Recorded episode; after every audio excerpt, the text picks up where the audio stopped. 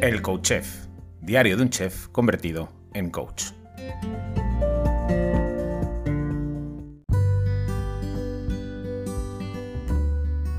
Hola, bienvenido, bienvenida a un nuevo episodio del Coach Chef, diario de un chef convertido en coach. Eh, miércoles, miércoles de entrevista, ayer fue martes, mañana es jueves, hoy toca continuar hablando con Julia Jiménez de No sé qué cenar. Hola Julia.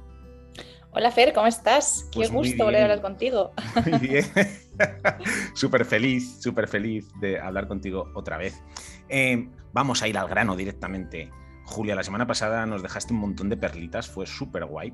Y esta semana me gustaría hablar de un tema que yo creo que nos une un poco y que, genera mucho interés, ¿no? Y es, esa relación entre la comida, la emocionalidad, cómo utilizamos la comida, de qué manera la usamos, en fin, eh, que, me gustaría hablar de la importancia de la comida, de cómo la comida en un momento dado, jolín, ¿por qué utilizamos la comida de esa manera? ¿Qué tiene la comida? ¿Qué tiene la comida, Julia?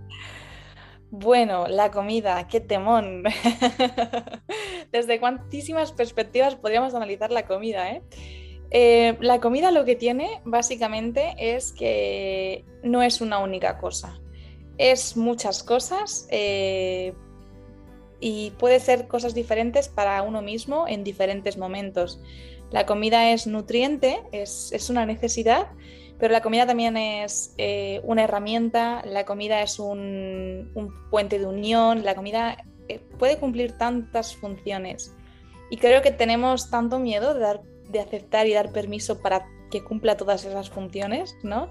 Eh, en, esta, en este mundo de con tanta, voy a introducir el concepto, ¿no? De cultura de la dieta, ¿no? Que, parece que eh, todo lo que comemos tiene que ser con, un, con una justificación nutricional concreta, que no hay permiso para comer fuera de hora nada que no sea eh, lo que hay que comer. O sea, hemos llevado la alimentación a un lugar tan mental, cuantitativo a una tabla de Excel que da miedito, porque es que precisamente colocarla ahí es lo que hace que la comida parezca un problema cuando en realidad no lo es, ¿no? Es, es en, muchos casos la, solución. Así es, así lo veo yo, así lo veo yo, es la solución que ponemos en un momento dado para gestionar cosas. Pero ¿cuál es la clave? ¿Cuál es el momento para ti en el que esa relación con la comida Mm, se, convierte en un problema para la persona? ¿En qué momento la persona siente que no, que no, que no se está relacionando correctamente con la comida? ¿Qué sucede ahí para que eso sea así? Mira, eh, hay muchas formas de relacionarse con la comida que no son eh, del todo saludables o funcionales, por decirlo de alguna forma. Están demonizadas aquellas que tienen que ver con utilizar la comida para eh, ayudarnos a acompañar una emoción, ¿no?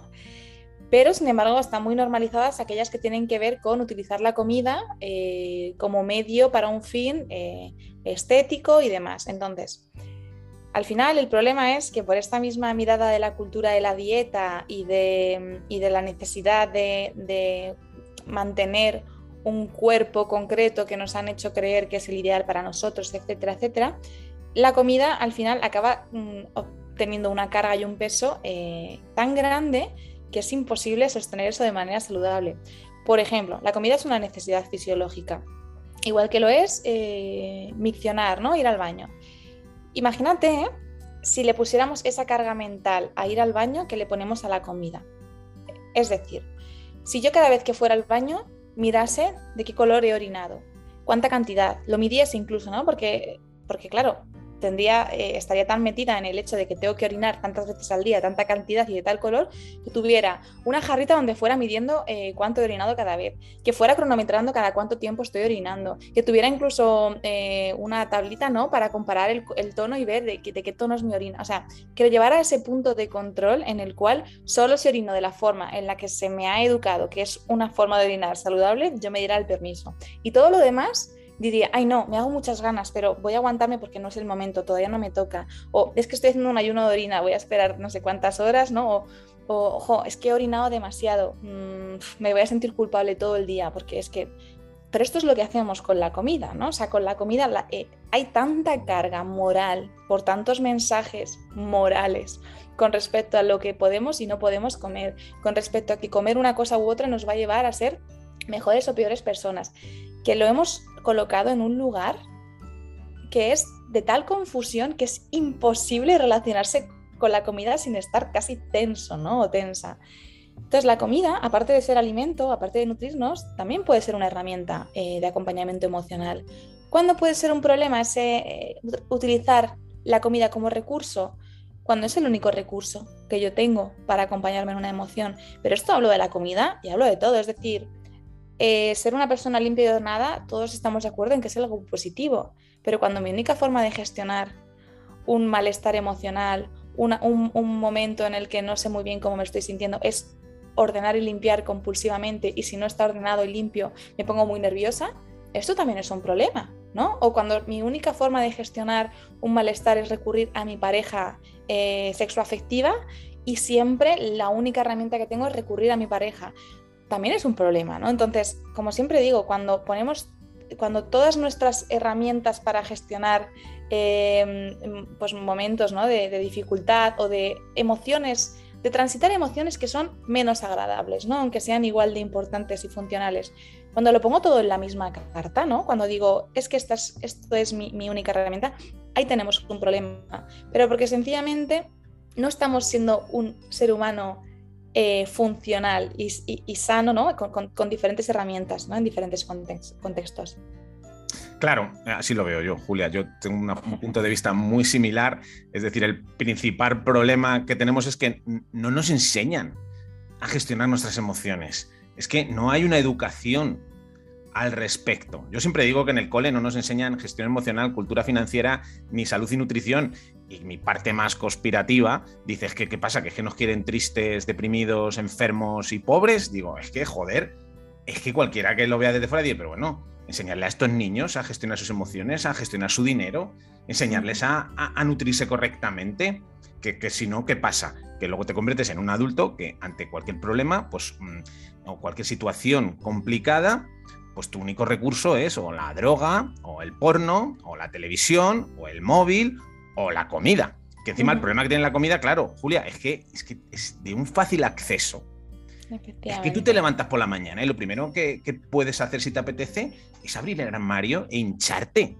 Hincharte a guarrerías, ¿sabes? Me, he levantado mal hoy un poquito así como tristón. Venga, pues me inflo. Claro, pero porque no tenemos muchos recursos ni herramientas.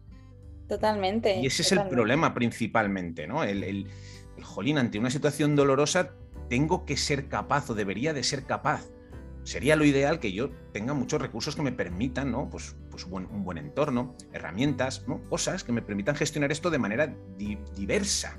Porque si solo tengo una herramienta, ahí tenemos el problema. Porque encima, claro, vivimos en un entorno tan, tan, tan, tan, tan agresivo, tan estresante, tan loco, que claro, es que es tan complejo que aparecen todo el rato situaciones que, que nos pueden estar afectando. Y claro, eh, no hay donetes para apagar tanto fuego. Claro, y es que, mm, eh, y esto que voy a decir es, eh, bueno, espero que se entienda, todos nos drogamos de alguna forma, ¿vale? De alguna manera todos nos drogamos, llámalo drogarte, llámalo anestesiarte, llámalo acompañarte en cada emoción.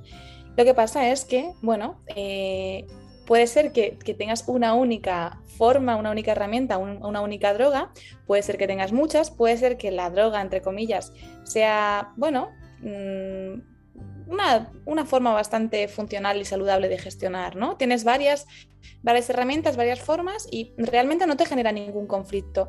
Cuando tienes menos, quizás, bueno, mm, no te genera ningún conflicto siempre y cuando no estés en una situación eh, muy desequilibrada o te sientas muy mal. Pero cuando tienes muy pocas y encima estás pasando una situación estresante, de mucho desequilibrio emocional, de mucha dificultad de esa gestión emocional, eh, al final vas a pensar que esa droga que, has elegido inconscientemente, porque no, somos conscientes de esto, es tu problema, ¿no? Porque, jo, el alcohol, jo, eh, la comida, jo, soy muy violento, jo, no sé qué, tengo ataques de ira, tengo... Y vas a pensar que ese es tu problema. Mm, no, no, es, la mejor solución que has podido encontrar hay muchas más formas, ¿no? Lo que pasa es que no te han enseñado, ¿no? y, probablemente ni siquiera seas consciente de que eso que estás viendo, que es lo que te molesta, en realidad no es lo que te molesta. Es una forma de lidiar, ¿no? De gestionar eso que te está molestando. Entonces, como tú bien dices, nos falta mucha educación emocional, nos falta mucha conciencia emocional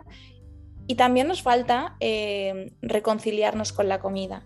Porque no hay ningún problema, y esto me, encanta decirlo y quedarme a gustísimo, con comer de forma emocional, con utilizar la comida como un recurso emocional. Igual que no hay ningún problema con utilizar otros recursos, porque es que necesitamos gestionar las emociones y necesitamos eh, tener herramientas. Ahora, como siempre, ¿no? Es importante que seamos conscientes de, cuando estoy usando la comida, de que la estoy usando. O sea, primero el verlo, ¿no? Porque si no lo vemos va a ser muy difícil. Segundo, el, tratar de buscar formas alternativas a la comida, no eliminar la comida, sino buscar formas alternativas de tal forma que la comida, que, que recurrir a la comida no sea un problema porque no pongo tanta carga solo sobre ella, ¿no? Porque, o sea, estoy segura de que mentiría cualquier persona si dijera que nunca ha, comido sin hambre, que nunca ha disfrutado de un postre aún estando saciado porque le apetecía disfrutar de eso, que nunca estaba en un momento de conflicto o de malestar y se ha levantado a comer algo cuando en realidad no tenía, iba a decir no tenía hambre, no, tenía hambre fisiológica o estomacal, pero tenía hambre emocional o, hambre de otro tipo, ¿no? Entonces, bueno, la comida es una herramienta, la comida también es una perfecta herramienta emocional, pero es importante que no olvidemos que para que sea funcional no podemos poner toda la carga de nuestra gestión emocional en ella, ¿no? Mm, qué guay, qué bonito. Sí, yo puedo hablarte de mi caso concreto. Yo, eh, yo, pues, pues, yo, estaba muy gordo. Yo era un tío muy gordo, muy triste, muy deprimido y tenía una forma de comer, pues eso, muy enfocada ahí, a anestesiar continuamente. Y a día de hoy, pues pues, que yo tengo mi propio proceso, pues he aprendido y sé, soy consciente que a veces utilizo la comida también para gestionar mis emociones, cuando me siento superado, cuando me, cuando me abruman esos demonios que siempre me han acompañado, pues muchas veces lo hago y digo, vale, yo, yo voy a comer un poquito, pero voy a comer un poquito, que me aplaque ligeramente esto que siento y a partir de ahí, desde un lugar más tranquilo, voy a reflexionar, voy a trabajar, voy a tratar de entender, voy a, voy a, voy a, mirarme de una manera compasiva, ¿sabes? Pero claro que se utiliza la comida. Pero la diferencia es esa, es, por un lado, entender que la estás utilizando en ese momento y, jolín, utilizarla para ti. Decir, vale, ¿para qué la voy a usar? Para aplacar ligeramente lo que ahora mismo siento, porque lo necesito, porque me siento abrumado, pero un poco. Y me trabajo. Y busco otras vías y leo y estudio y converso con gente, con amigos y hablo con mi chica, ¿sabes? Pero no solamente es la comida, no me hincho ahí hasta que me quedo exhausto en el sofá y me duermo porque eso es, no, la estoy utilizando. Y es muy importante, y en mi caso me funciona un montón, y es cuando lo hago, Julia, le doy las gracias. Estar en paz con eso. Le doy las gracias a esa galleta, a ese donut, a ese lo que sea, ¿vale? En lugar de verlo como un enemigo y de volcar sobre él toda la frustración, el odio y la ira que me genera, ¿es eso, eso que me, que me desborda? No. Oye, pues gracias. Gracias por acompañarme, gracias por ayudarme, gracias por aplacar mi ansiedad, gracias por, ¿sabes? Gracias por servirme.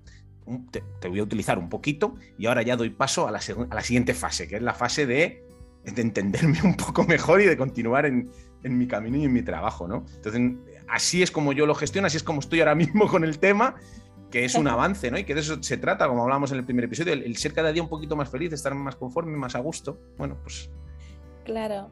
Y qué importante que desde esa aceptación y ese darte el permiso para que eso pueda ser una herramienta válida, no hay culpa, no hay eh, esa carga de, oh Dios mío, no, estoy recurriendo otra vez a la comida y me prometí y, que, que, que, no lo iba a hacer y que lo iba a ver antes. No, no.